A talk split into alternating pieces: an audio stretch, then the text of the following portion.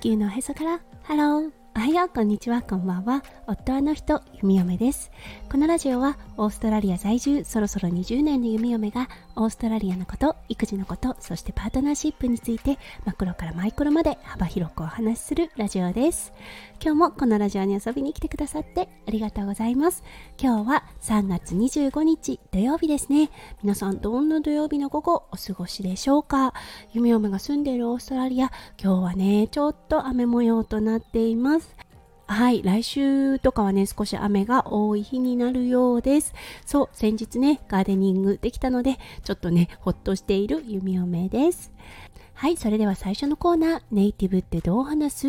今日の Aussie English。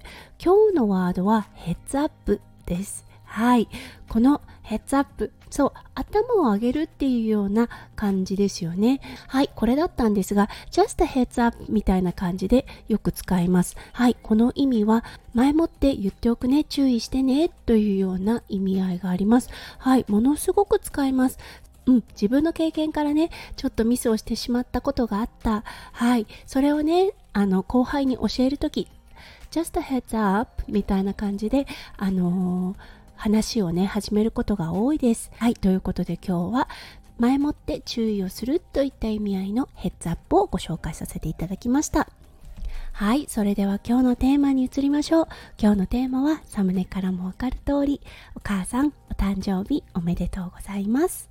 です。はい。弓嫁にとっては義理のお母さんにあたる方です。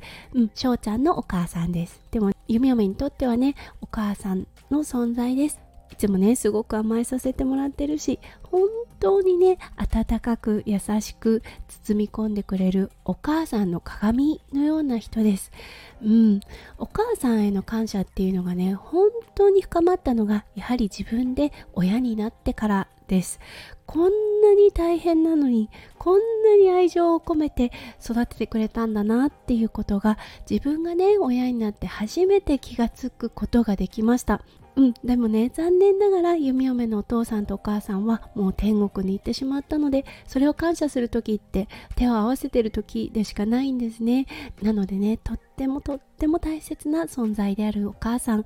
はいそしてね息子くんにとっては唯一ね触れることができる会いに行くことができるおばあちゃんです。なのでね、オーストラリア、日本とちょっと距離は離れていますが、できる限りね、帰って、そしてね、おばあちゃんっていう存在がすっごいあったかくて優しいもんなんだよっていうことを息子くんの心の中にしっかり刻んでほしいと思っています。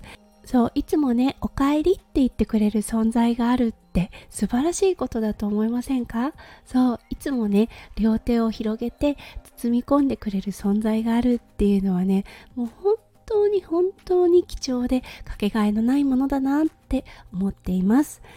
うん、お母さんいつもね翔ちゃん弓嫁そしてね息子くんを本当に大きな大きな愛で包んでくださってありがとうございます。本当大好きです。はいそれではちょっと息子くん呼んできますね。ハッピーターテおめでとう。なんて言うの？何？うん。ハッピー。ラブ？せーの。ハッピーターテイトゥーユーハッピーターテイトゥーユー Happy birthday, oh what Happy birthday, yeah. Hooray!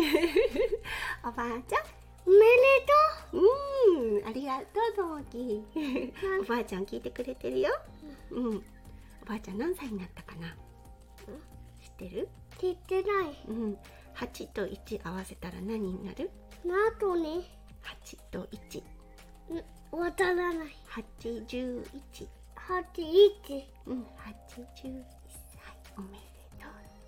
八一歳おめでとう。はい。プレゼントして。うん、おばあちゃんに何プレゼントしてあげる？どうに。うん、おばあちゃんにプレゼント何がいい？えっ、ー、とね、トトのテーテチョコのプレゼントするの、うん、うん、おばあちゃんもチョコ好きかな、うん、よかった、うん、うん、じゃあ今度帰った時におばあちゃんにチョコのプレゼントしようか。うん、うん、オッケー。ありがとう。今日は弓嫁の大切な大切なお母さんのお誕生日です。はいということで今日は日頃の感謝を込めて配信をさせていただきました。はいお母さん今日はねどんな一日を過ごすのでしょうか？お母さんの一日がそしてね皆さんの一日がキラキラがいっぱいいっぱい詰まった素敵な素敵なものでありますよう弓嫁心からお祈りいたしております。それではまた明日の配信でお会いしましょう。地球のおへそから。ハロー。弓嫁ラジオ弓嫁でした。じゃあね。バイバイ。